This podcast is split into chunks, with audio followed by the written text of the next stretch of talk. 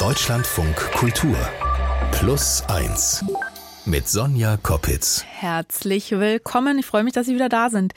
Die Fallhöhe, die könnte heute nicht größer sein. Also ich als Vegetarierin habe heute jemanden zu Gast, der online Fleisch vermarktet und zu Hause sogar eine eigene Schlachtanlage betreibt. Wir werden gemeinsam ganz viel, denke ich, über Familienunternehmen auf dem Land reden, über Beziehungen zu ein Tonnen schweren Bullen und darüber, was es mit einem macht, ein Tier zu töten.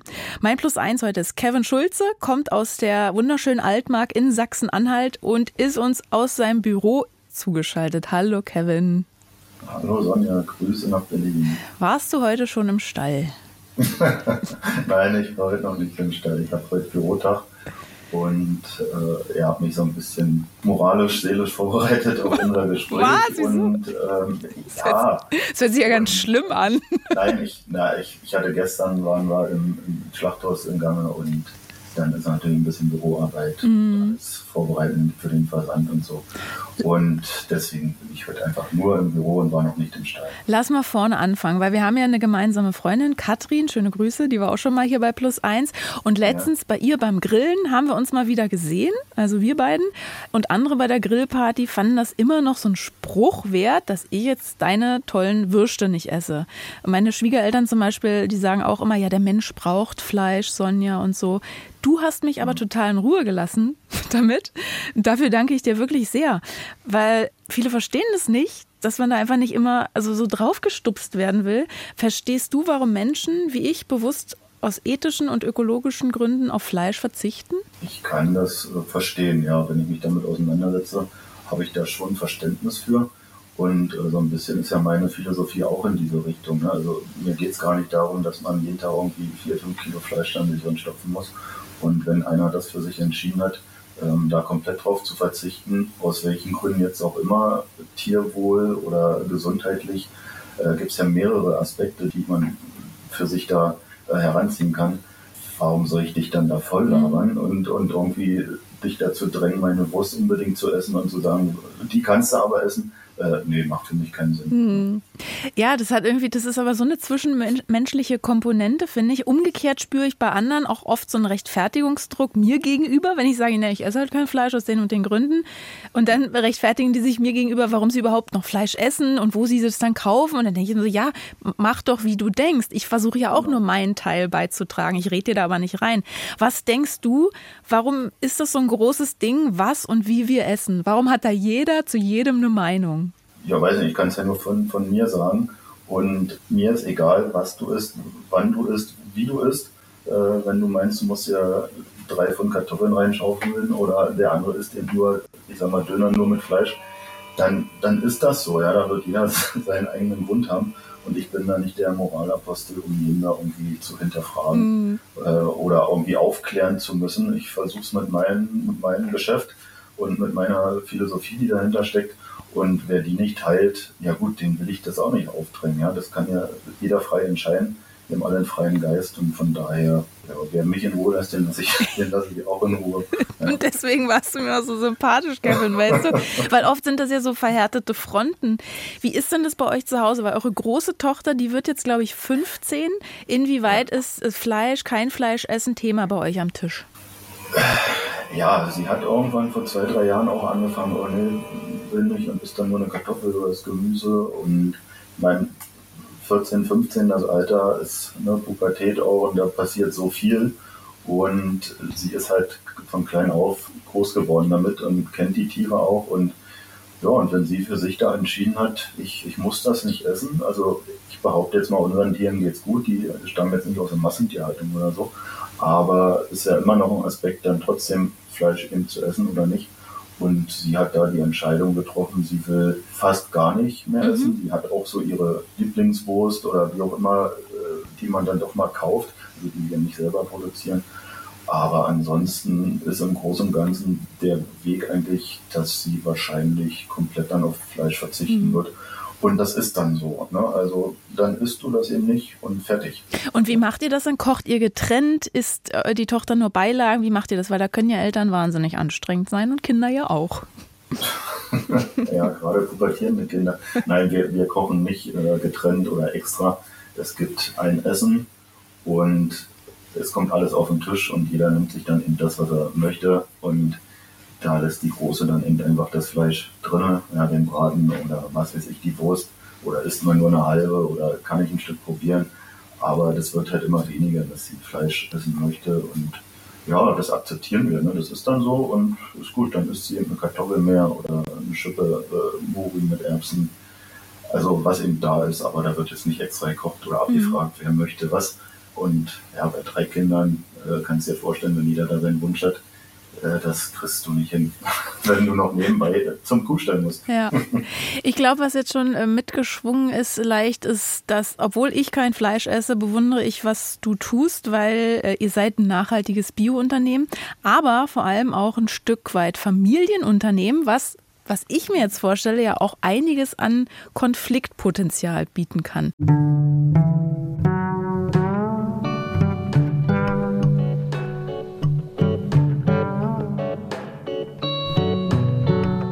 Mein Plus eins heute heißt Kevin Schulze. Er hat Frau und zwei Kinder, lebt in der Altmark in Sachsen-Anhalt und hat vor zehn Jahren eine Online-Plattform ins Leben gerufen zur Biofleischvermarktung.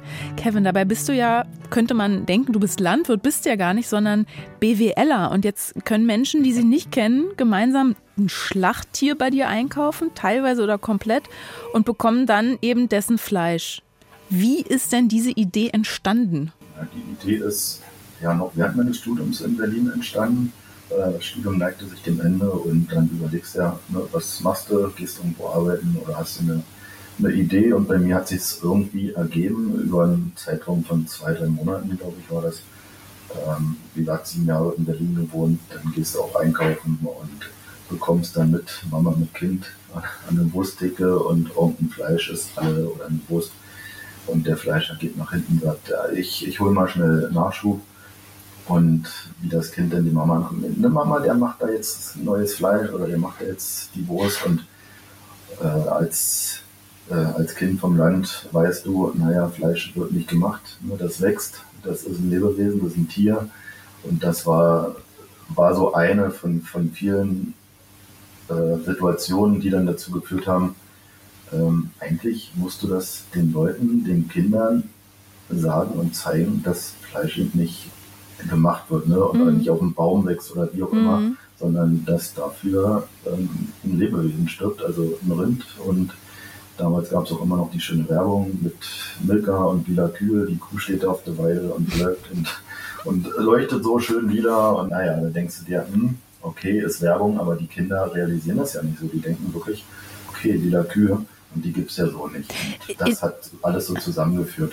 Inwieweit hat denn deine Frau da eine Rolle gespielt? Weil die ist ja Viehzüchterin, die hat äh, den, den Hof von ihren Eltern geerbt, äh, macht Mutterkuhhaltung, du die Vermarktung jetzt eben. Inwieweit war das auch zu deinem äh, eigenen ja, ländlichen Background, sage ich mal, auch noch ausschlaggebend für die Idee? Ja, genau, das hat damit reingespielt, weil äh, mein Studium war damals gleichzeitig mit ihr zu Ende. Sie hatte in Eberswalde studiert und dann stand eben an, äh, was macht sie? Die Mutter wollte nicht mehr und dann war ihre Entscheidung, sie übernimmt den Betrieb und macht die Mutterkuhhaltung weiter.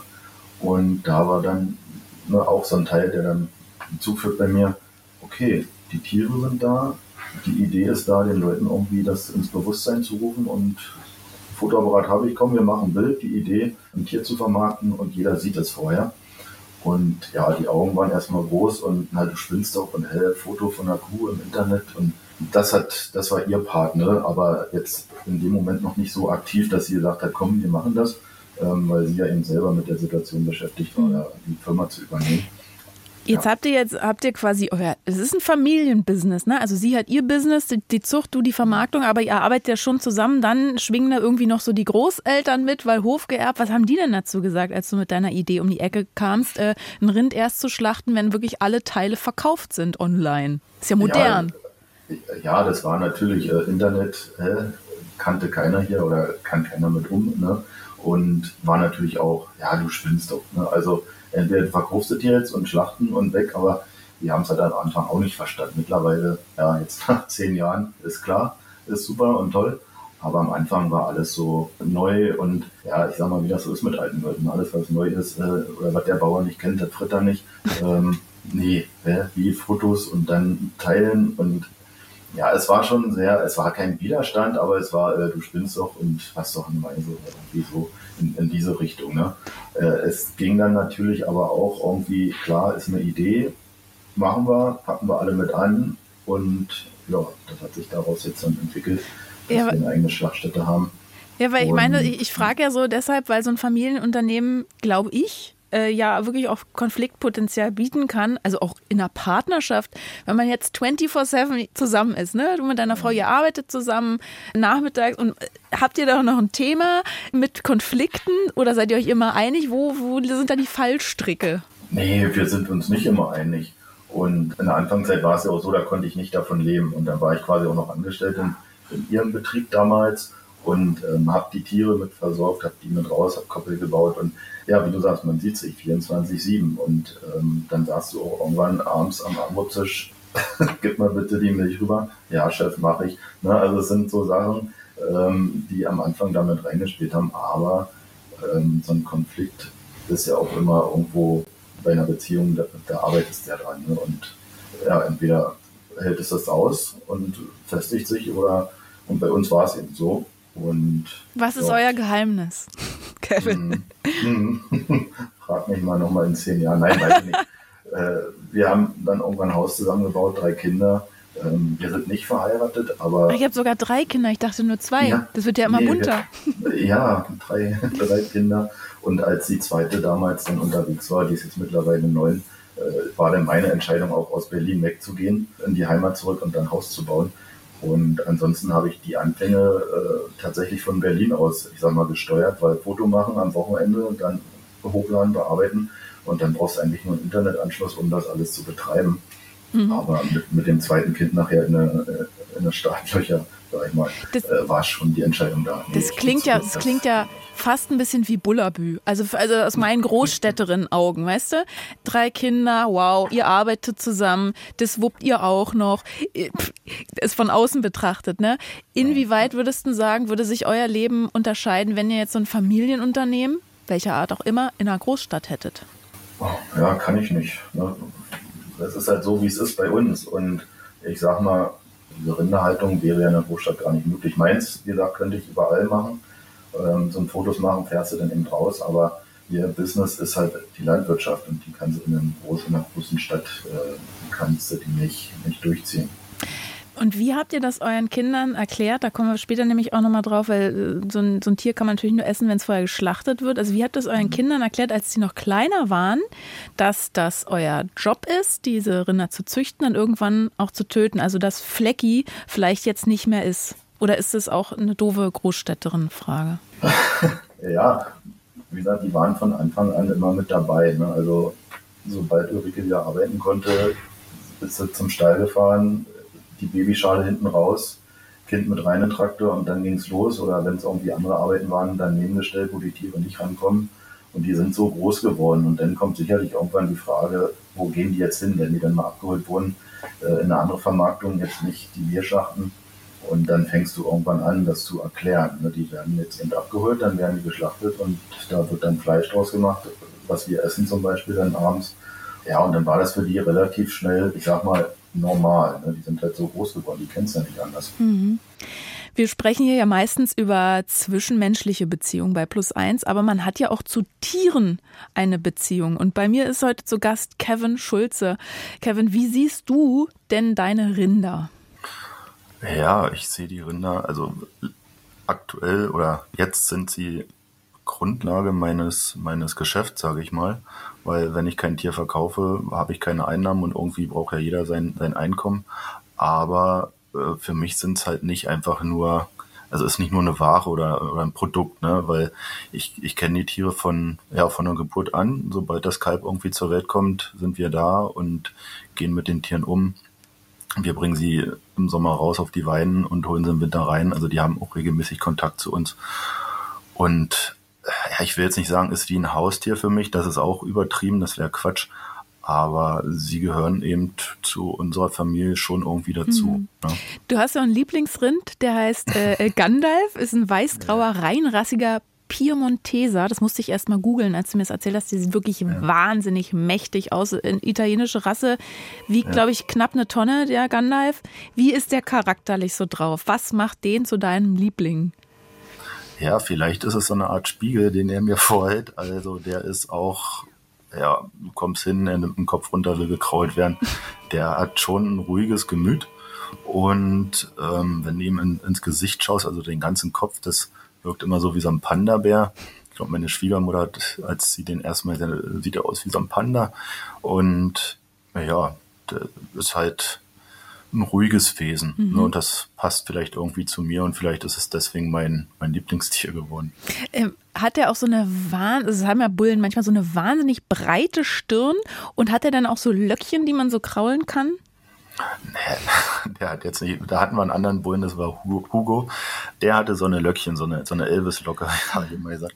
Aber der Gandalf, ja, du kannst ihn halt kraulen, der hat natürlich einen richtig schönen Stiernacken, mhm. aber jetzt nicht so Haare zum Kraulen, die hat er nicht.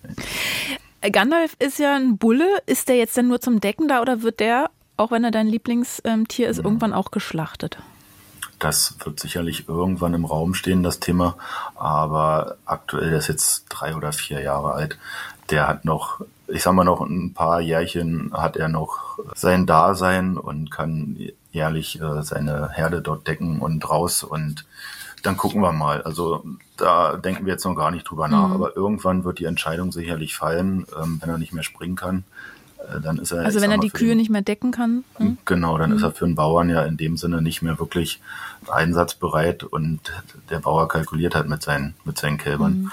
Und dann muss er eben weg und je nachdem, wie schnell das passiert. Also wir hoffen, dass er gesund bleibt und uns noch lange, lange halten bleibt. Genau. Äh, ich frage natürlich auch, weil seit diesem Jahr habt ihr eine eigene Schlachtanlage und als Betreiber und Inhaber musstest du ja auch einen Tötungsschein machen, deine Frau auch. Das sind halt so die Vorgaben, damit ihr dem Schlachter notfalls vielleicht mithelfen könnt oder so. Wie läuft denn das technisch ab? Ja, also das Tier, ob nur unser eigenen oder die Lohnschlachtung, wenn andere Leute ihre Tiere schlachten wollen, wird erstmal angeliefert bei uns halt, ich sage mal, im Idealfall bringt der Landwirt seine eigenen Tiere ne? und hat nicht da irgendwie einen anderen noch dazwischen, weil die Tiere kennen auch ihre Leute und kennen auch die Fahrzeuge, die Anhänger, die Stimmen. Mhm. Das spielt alles eine Rolle und wir wollen das so ruhig wie möglich halten. Und dann wird das Tier halt angeliefert, kommt in eine Betäubungsfalle, dort wird es quasi fixiert, der Kopf wird fixiert, dass du in Ruhe und gezielt deinen Bolzenschussapparat ansetzen kannst. Dann dringt dieser ins Hirn ein und das Tier ist quasi bewusstlos. Dann wird das Tier hochgezogen an, den, an einem Hinterbein, dann erfolgt ein Bruststich und mit diesem Bruststich ähm, tritt dann der Tod ein. Also das Blut läuft dann aus aus dem mhm. Tier und damit tritt dann der Tod ein. Und damit das eben nicht unter Schmerzen passiert, ist vorher halt diese Betäubung mit dem Bolzenschussapparat notwendig. Und die darf halt nicht jeder durchführen. Und dafür haben wir dann den Lehrgang gemacht. Wie fühlt sich das denn ja. dann an? Also ich merke ja, wenn du das äh, so beschreibst, dass du da einen Wahnsinnsrespekt vor hast, dass sich das vielleicht auch anfasst. Wie hat sich das für dich angefühlt, als du das erste Mal selbst ein Rind getötet hast? Also hm. wie fühlt sich Töten an? Nicht schön. Ähm, ist natürlich, also für mich ne, immer eine Überwindung. Und die, für diesen Lehrgang musstest du auch ein Tier töten und auch in Vorbereitungen fünf Tiere. Und ja, da war ich, ich sage immer, ich war gar nicht anwesend, weil das ist für mich, ähm, wie du schon sagst, es berührt mich sehr, wenn du da so 800 Kilo dann plötzlich zusammensacken lässt und mhm. du letztendlich dafür der Schuldige bist oder der Ausführende, der letztendlich da ein Leben auslöscht und das ist absolut nicht meins. Ne? Ne? Von daher, das muss ich nicht jeden Tag haben und machen und bin eigentlich froh, dass man da dann einen Schlachter hat, der das macht. Und trotzdem bin ich immer mit dabei und habe da so mein macht hab, ich habe meinen Frieden damit gemacht. Ne? Ich weiß, dass das halt dann auch notwendig ist in dem Moment, weil ich es ja verkauft habe. Aber dieser Moment, also das wird nie einen Moment geben, wo ich sage, jetzt komm her hier und zack und mach, ich muss nachher weiter. Ähm, das wird bei mir nicht passieren. Wir haben auch gesagt, wir nehmen uns die Zeit, wenn das, das Tier da reinkommt, bis es fixiert ist. Und wir sind kein Riesenschlachthof, wo 20 Tiere dahinter noch stehen. Und die Zeit, die das Tier braucht, geben wir ihm. Und ja. Wie verabschiedest du dich dann vorher von euren Rindern? Ja, vorher ist eigentlich schwierig, weil die ja, wie gesagt, sind keine Haustiere und keine Schoßtiere. Mhm. Du hast ein paar, ein paar zahme Tiere hast du mal dabei, die kannst du schon am Kopf äh, in Ruhe streicheln, ohne dass sie fixiert sind. Aber ich verabschiede mich eigentlich dann immer, wenn, das Tier, ja, ich sag mal, über die Brücke gegangen ist und ähm, ausgeblutet da hängt, dann gibt's immer noch mal einen Klaps von mir und den Rest mache ich dann mit mir aus.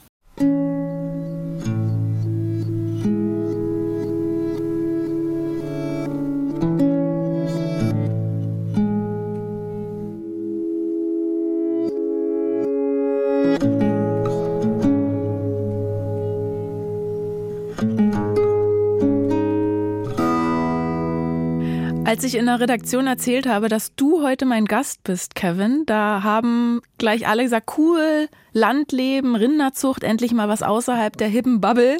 Also, weil wir hier in der Stadt sind ja sehr weit ab vom Ursprung, muss man sagen. Also Kinder, die hier aufwachsen, denken vielleicht, ja, 36 Eissorten, ganz normal, Kühe, äh, habe ich gesehen in der Werbung, die sind lila und geben Kakao. Glaubst du, deine Kinder haben anderes Bewusstsein dafür, wo unser Essen herkommt? Ich denke schon, ja. Die sind ja von Anfang an.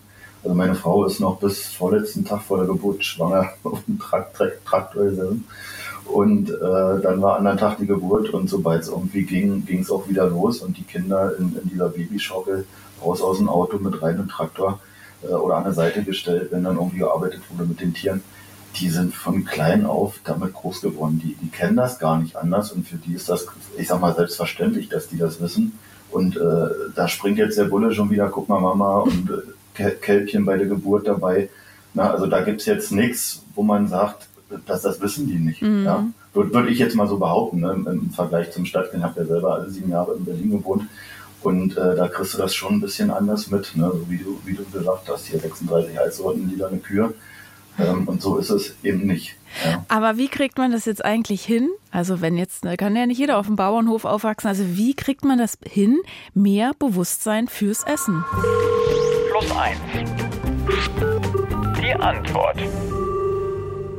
Wie schaffen wir in Zeiten von vollen Supermarktregalen auf der einen und steigenden Lebensmittelpreisen auf der anderen Seite ja, das, hin, dass, dass Kinder wieder mehr Bewusstsein dafür bekommen, wo unser Essen herkommt und dass es nicht immer und überall verfügbar ist. Darüber spreche ich heute mit Sonja Denzer. Sie ist Doktorin der Philosophie und Ethikerin, was das Essen angeht. Hallo, Frau Denzer. Guten Tag.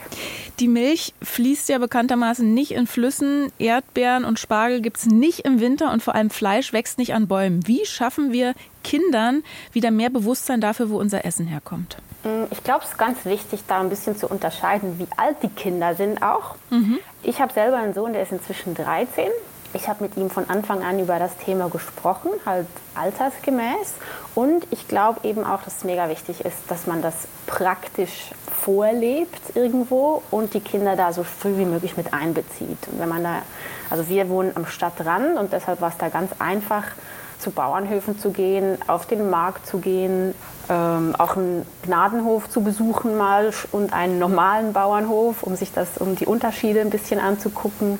Ich glaube, das praktisch verbunden mit drüber reden, altersgemäß. Mhm. Das ist ein mhm. guter Ansatz.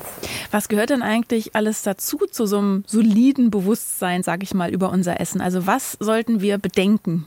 Mm, ich glaube, es ist hilfreich, wenn man ähm, den Kindern irgendwie klar macht, dass wir eigentlich ein Teil der Natur sind, dass die Menschen Teil der Natur sind und als solche sich von Natur ernähren und dass das anders gar nicht geht und dass wir da jetzt in der letzten Zeit, in den letzten Jahrhunderten immer mehr, vor allem seit eben der Industrialisierung natürlich uns rausgenommen haben aus diesem natürlichen Zusammenhang und jetzt eine komische künstliche Situation haben, mhm. wo wir eben nicht mehr direkt Kontakt haben physisch mit dem Essen, wie das, wo das herkommt, ob man das jetzt sammelt im Wald oder auf der Wiese oder eben vom Bauernhof holt, sondern im Supermarkt. Und diesen, diesen Gap muss man irgendwie schließen, indem man den Kindern die Erfahrung dieser Verbindung ermöglicht. Mhm.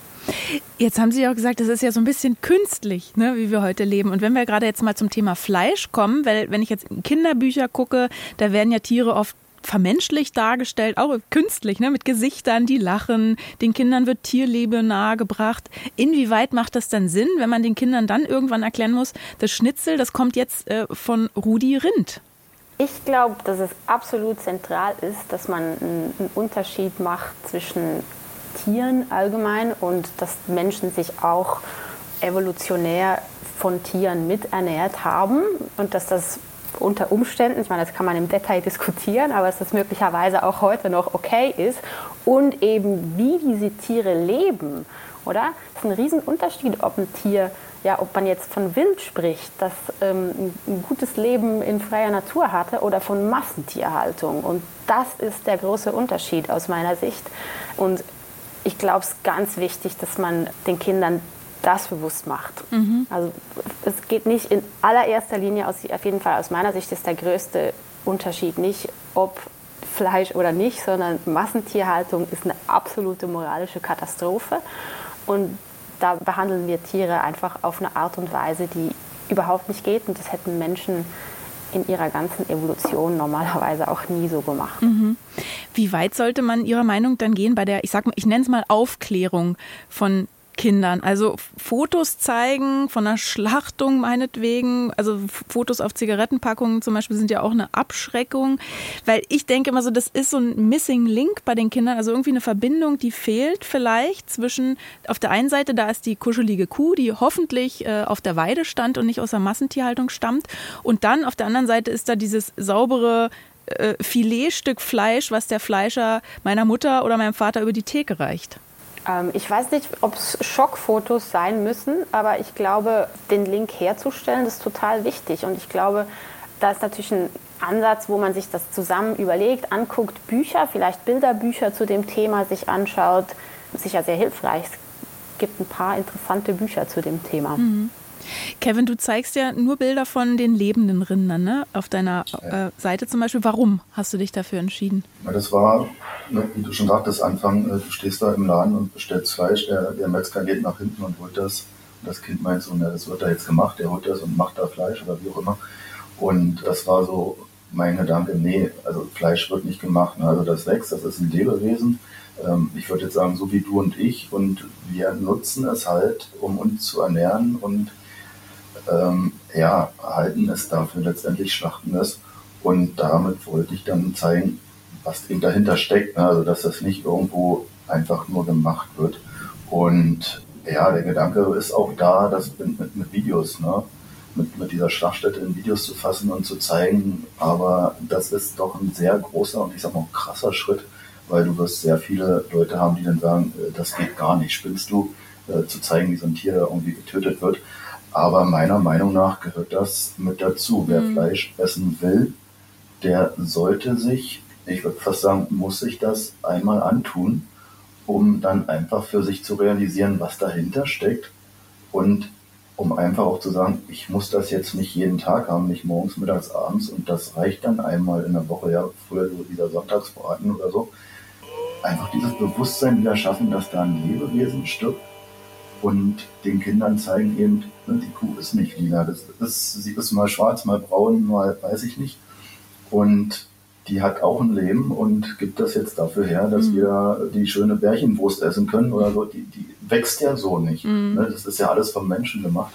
Und das war auch dieser Gedanke da, die, die Fotos zu zeigen mhm. von den Tieren.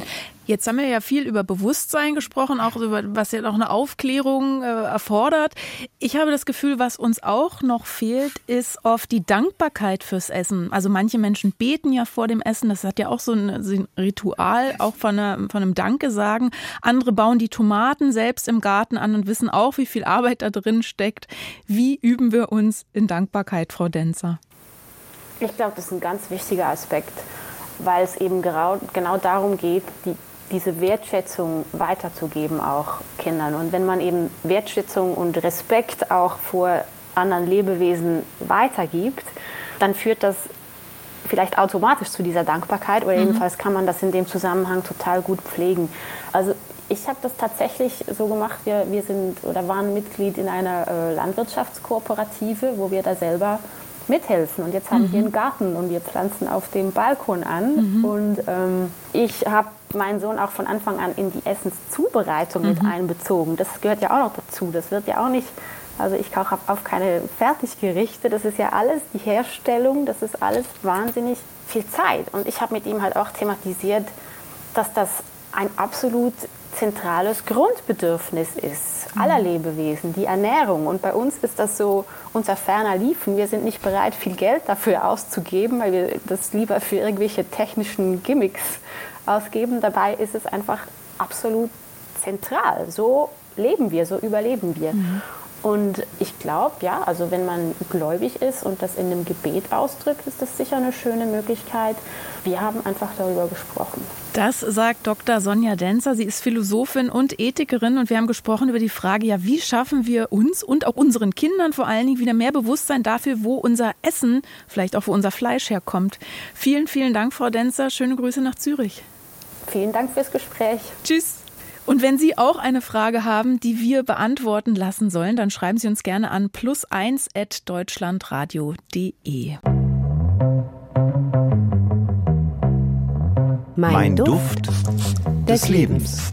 Also wenn man über die Grenze gekommen ist, Friedrichstraße, sein Tagesvisum eingelöst hat und die Bahnsteige wechselte, von der Westberliner S-Bahn in die Ostberliner S-Bahn umgestiegen ist, dann war eine Sache gleich, das Geräusch. Und was anders war, war der Geruch. Ganz spezifisch und trotzdem schlecht zu definieren.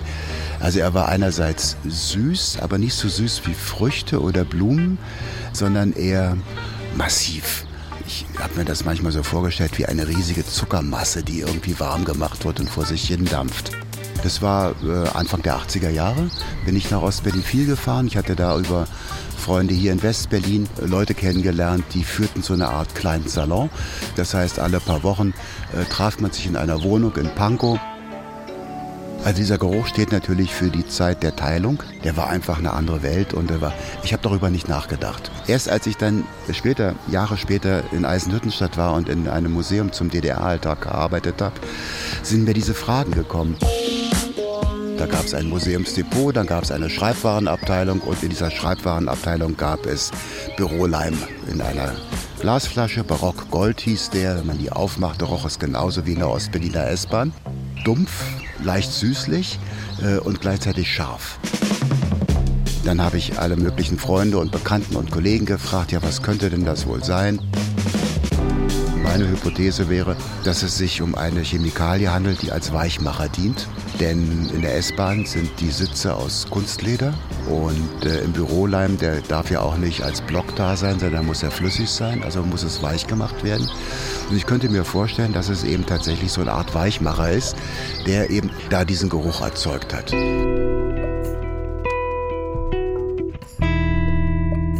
Mein Plus eins heute war Kevin Schulze. Wir haben für eine Plus-1-Sendung ungewöhnlich viel über Rinder gesprochen, sonst sprechen wir häufig über Kinder, Kevin, kannst du dir auch vorstellen.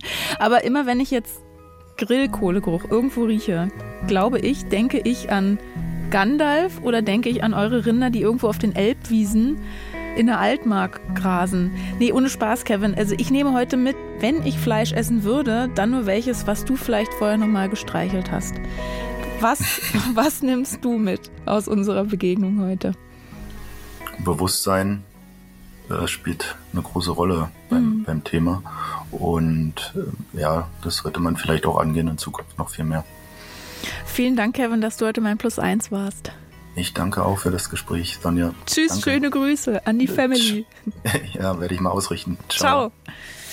Aber wo ich Sie hier gerade noch an der Strippe habe, hören Sie gerne auch unsere andere aktuelle Podcast-Folge dieser Woche. Da geht es um Karin und ihren Freund Alex, die vor einem Jahr beschlossen haben, auf ein Segelboot in die Karibik zu ziehen.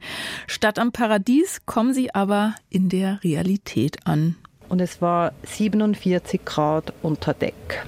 Da merkte ich dann ganz schnell, das Leben auf dem Boot, das ist nicht Leben, wie man eben die Yachten in den Instagram-Posts und den Facebook-Posts sieht, wo man einfach ein bisschen sich räkelt auf dem Deck.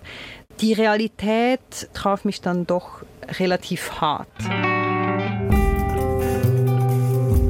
Nicht nur die Hitze macht den beiden zu schaffen, auch die Beziehung ändert sich. An dieser Stelle vielen Dank fürs Zuhören. Ich bin Sonja Koppitz und nächste Woche begrüßt sie dann hier meine Kollegin Gesa Ufer. Liebe Grüße von mir und tschüss.